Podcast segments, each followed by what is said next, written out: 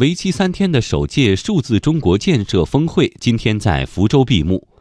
十八年前，作为数字中国的先行者，数字福建开启了探索之旅。十八年后，数字经济规模已占据中国经济三分之一，成为引领经济增长的新引擎。央广经济之声记者田方玉、吕红桥报道。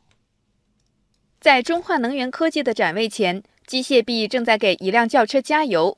中化能源科技首席科学家朱永春说：“这是他们自主研发的智能加油机器人。首先，它会用激光去做定位，找到这个加油口的位置。然后接下来呢，它会用小爪把加油口打开。打开之后呢，它会用另一个小爪把盖儿旋开。最后呢，是把加油机上的油枪提起来，开始加油。加完油之后，它会再把油枪复位，然后盖儿拧上，大大的减少在油站的这个员工的使用，让人来做有意义的事情。”本届峰会上，不少这样的数字化场景体现出提质增效。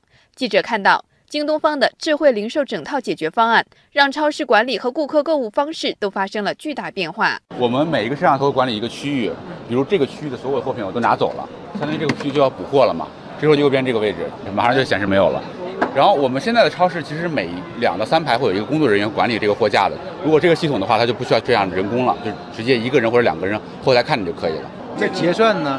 结算直接扫二维码就可以，退出来就可以往车里放了。对，你就可以直接可以走了，不用再排队了。根据峰会主论坛发布的《数字中国建设发展报告（二零一七）》，我国数字经济规模已位居全球第二，与实体经济深度融合。与会嘉宾认为。数字技术已成为推动社会经济发展的新动力，自主技术创新已经成为未来数字经济发展的关键。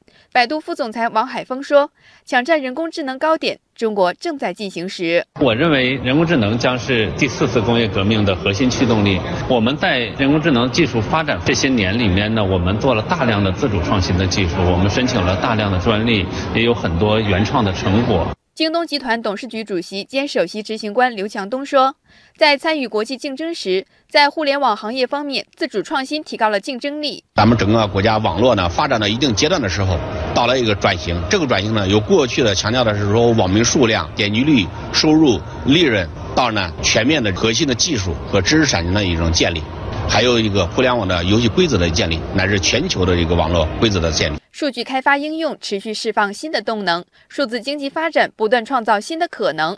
数字中国建设以令世界惊叹的速度大步前进。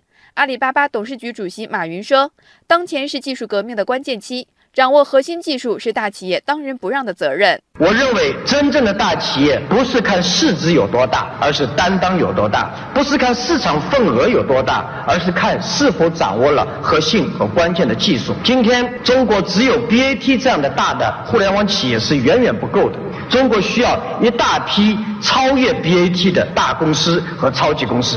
中国电子学会副理事长徐小兰说。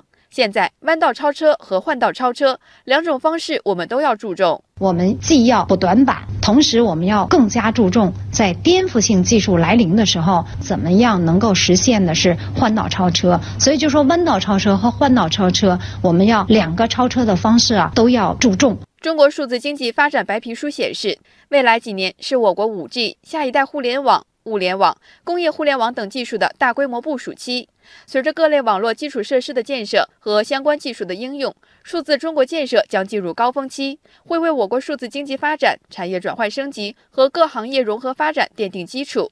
清华大学副校长杨斌说：“我们的数字经济的发展的长处、优势呢，还是偏向于应用端。下一步呢，其实要在网络的底层，在信息安全这些方面上呢，进一步的发力，通过自主创新，真正的成为一个网络强国。”